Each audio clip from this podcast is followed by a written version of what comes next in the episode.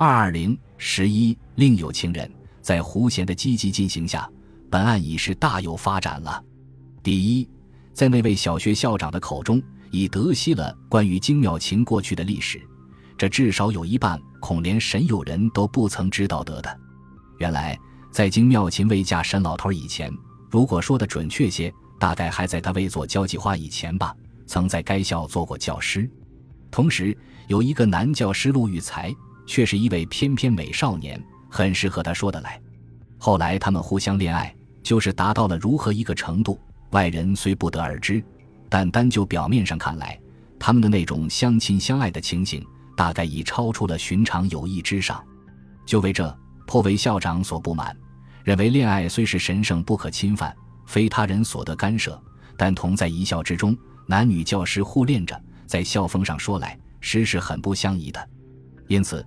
在这学期终了，金妙琴和那位陆教师都给校长辞退，不再续约了。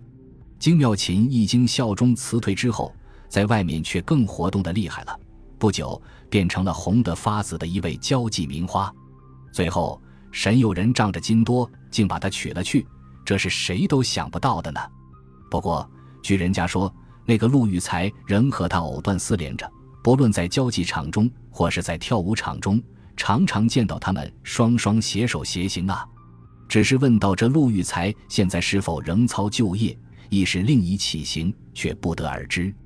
至于他目下就在什么地方，更是无人知道了。不过关于以上这二点，不久就又给他探明了。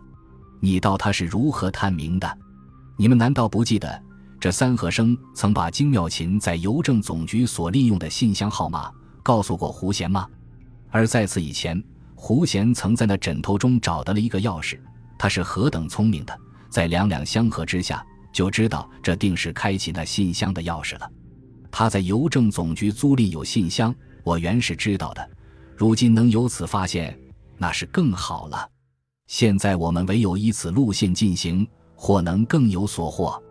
他很欢喜地说：“我们到了邮政总局，把这信箱开启了，瞧看时。”却见有三封信竟握在箱底，而曲盖在这信封上面的邮戳一细看，一封却是在他失踪的同一日递到，其他二封却还在失踪之后。照此看来，他是从失踪之日起即未到邮局去取信的了。同时，便又得到一个反证，他从那天起大概就即离开了上海，否则他为什么不去取信呢？在这三封信中，有二封是寻常问候之函。大致与本案无关，可是，一瞧到那第三封信，却是胡贤非常起劲起来了。原来正是那陆玉才写给他的。为了要使本案得到进展，我可顾不得破坏文明规律，要私拆别人书信了。胡贤笑嘻嘻地说：“不但是私拆别人书信，还是私拆情书，更该罪加一等。”我也和他说笑着，等他把信拆开时。却见这信上是如此的写着：“秦，在和你别离了七个月的我，忽闻你有莅临苏州之讯，这是何等的使我欢喜和兴奋，真个是喜而不寐了。你就于何时启程呢？希望你能越速越好，越快越好。我是伸开了两个臂儿，准备着你跌入我的怀中来。祝您安好。你的才，哈，如今再也无话可说了。”他一定已是去到苏州，跌入陆玉才的怀抱中，安然睡着了。这几天正不知过着如何甜蜜的一种生活呢。胡贤读了这封信后，微笑说：“那么你打算怎样呢？”我问：“欲明了此事的真相，只有到苏州去一趟了。”华生老友，你也能和我一同去吗？胡贤说：“我也颇想到别处去旅行。”如今有此机会，可谓一得二变，那是好极了。我欣然回答。不过尊夫人不会反对吗？我们需打破这一关才好呢。